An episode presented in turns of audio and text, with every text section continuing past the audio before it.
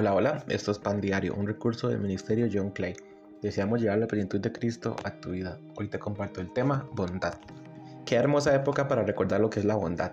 Sé que muchas veces hemos escuchado acerca de ella. Desde que éramos niños nos la enseñaban como un valor, como algo importante que debíamos tener. Y aún más en el cristianismo se habla de ella como algo vital para un seguidor de Cristo. Una vez escuché que si todas las personas del mundo usáramos la Biblia como guía de vida, si todos nos comportáramos como Jesús fue en la tierra, no habrían guerras, no habría desigualdad. Que es cierto esto.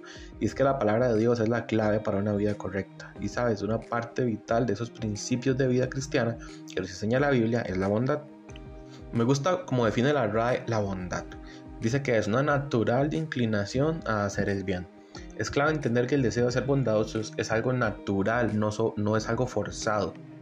La bondad no es ser bueno solo cuando me miran o cuando tengo un compromiso de por medio. La bondad brota en un hijo de Dios de manera natural. ¿Y por qué?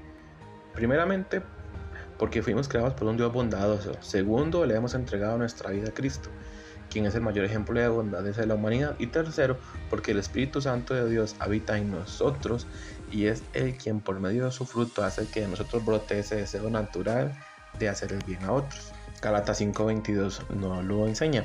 En cambio, la clase de fruto que el Espíritu Santo produce en nuestra vida es amor, alegría, paz, paciencia, gentileza, bondad, fidelidad, humildad y control propio. No existen leyes contra estas cosas. En este versículo se menciona explícitamente que la bondad se trata de una cualidad que ha sido depositada por Dios en nosotros. Desde la perspectiva cristiana, el hecho de tener bondad es una inclinación que proviene de la infinita bondad de Dios. Es decir, no podemos ser bondadosos si no tenemos Espíritu Santo.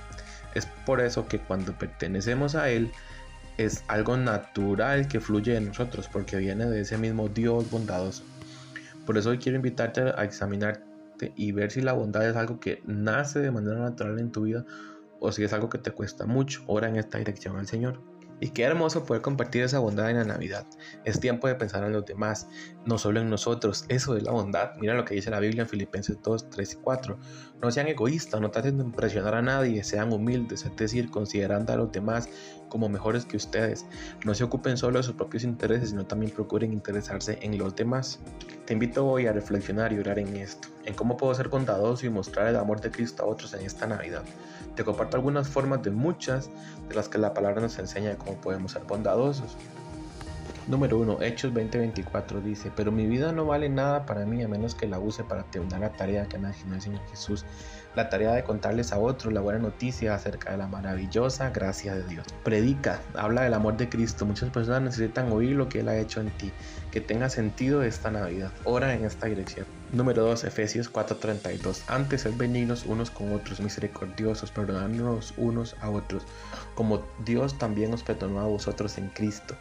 Si tienes a alguien a quien perdonar en esta Navidad, este es el tiempo. Ora en esta dirección. Primera Juan 3:17. Pero el que tiene bienes de este mundo y ve a su hermano tener necesidad y cierra contra él su corazón, ¿cómo mora el amor de Dios en él? Si tiene la oportunidad de llorar a alguien que no tiene, este es el tiempo. Ora en esta dirección. Y 4, 2 Corintios 1:11. Y ustedes nos están ayudando a valorar por nosotros. Entonces mucha gente dará gracias porque Dios contestó bondadosamente tantas oraciones por nuestra seguridad.